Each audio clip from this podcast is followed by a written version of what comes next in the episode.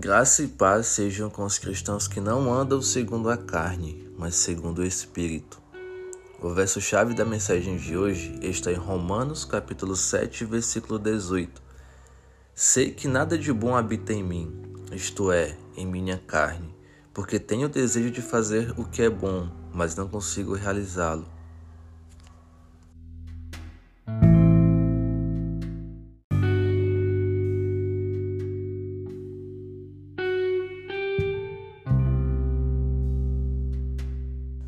O apóstolo Paulo reconheceu na sua carta aos Romanos que nele não havia nada de bom, isto é, na sua carne, porque o desejo que fluía do espírito ao seu espírito, à sua mente, era de fazer o bem, mas, por causa da influência da carne, a sua natureza não fazia. Com efeito, sem o Espírito Santo, o homem é incapaz de fazer qualquer coisa boa que seja. Se entendermos que as coisas boas são as que santificam e glorificam o Senhor, entenderemos que até mesmo se o ímpio doar tudo o que tem, mas não for com amor, não for para glorificar o nome de Deus, de nada vale, não é bom.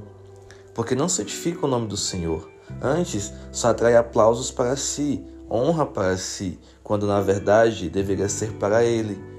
Pode-se até ter o desejo de fazer o que é bom, mas nunca o será, porque não é pelo espírito, é pela carne. E a carne, a natureza pecaminosa, está morta, não pode gerar vida, não pode gerar nada bom.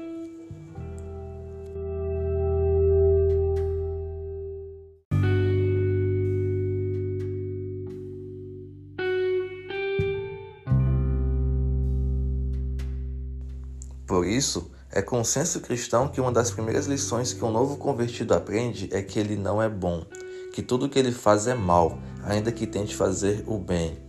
Com isso vem a consciência de que é necessário alguém bom, reto e justo para o salvar, para o libertar da escravidão do pecado que domina sobre a sua carne. Então Cristo é elevado ao trono que há no seu coração e se torna o Senhor da vida desse indivíduo, desse pecador que se tornou servo. E aí, sendo servo, recebe a bênção do Espírito Santo, que o guia e testifica que ele agora é filho de Deus. Deus é bom. Ninguém é bom senão ele. Sendo bom, compartilha de sua bondade conosco através do fruto do Espírito. Veja Gálatas capítulo 5, versículos 22 e 23. Pelo Espírito de Deus, o novo convertido, o cristão, pode enfim praticar a bondade praticar atos de justiça, pureza e generosidade da maneira correta, da maneira que glorifica e santifica o nome do seu Deus. E mesmo assim, mesmo tendo o Espírito para o guiar, o homem continua a pecar, a praticar a maldade, porque o Espírito ensina o que é bom, mas ainda está sob a influência da carne. E é aí que está a luta do cristão, a carne contra o Espírito.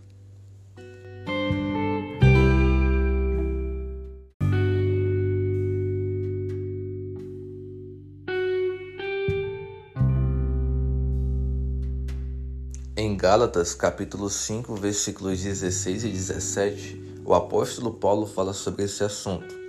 Por isso digo: vivam pelo Espírito, e de modo nenhum satisfarão os desejos da carne, pois a carne deseja o que é contrário ao Espírito, o Espírito o que é contrário à carne.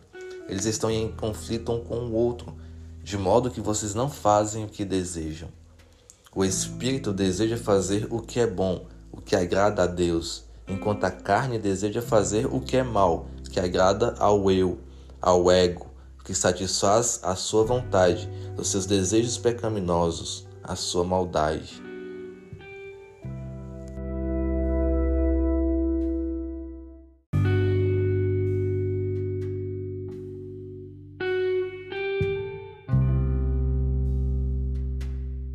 Por isso eu oro ao Santo Espírito e peço que Ele nos guie pelas veredas da justiça, nos ensine a praticar a bondade e a viver por Ele, a fim de que vivamos para honrar e glorificar o nome do nosso Senhor e Salvador, Jesus Cristo.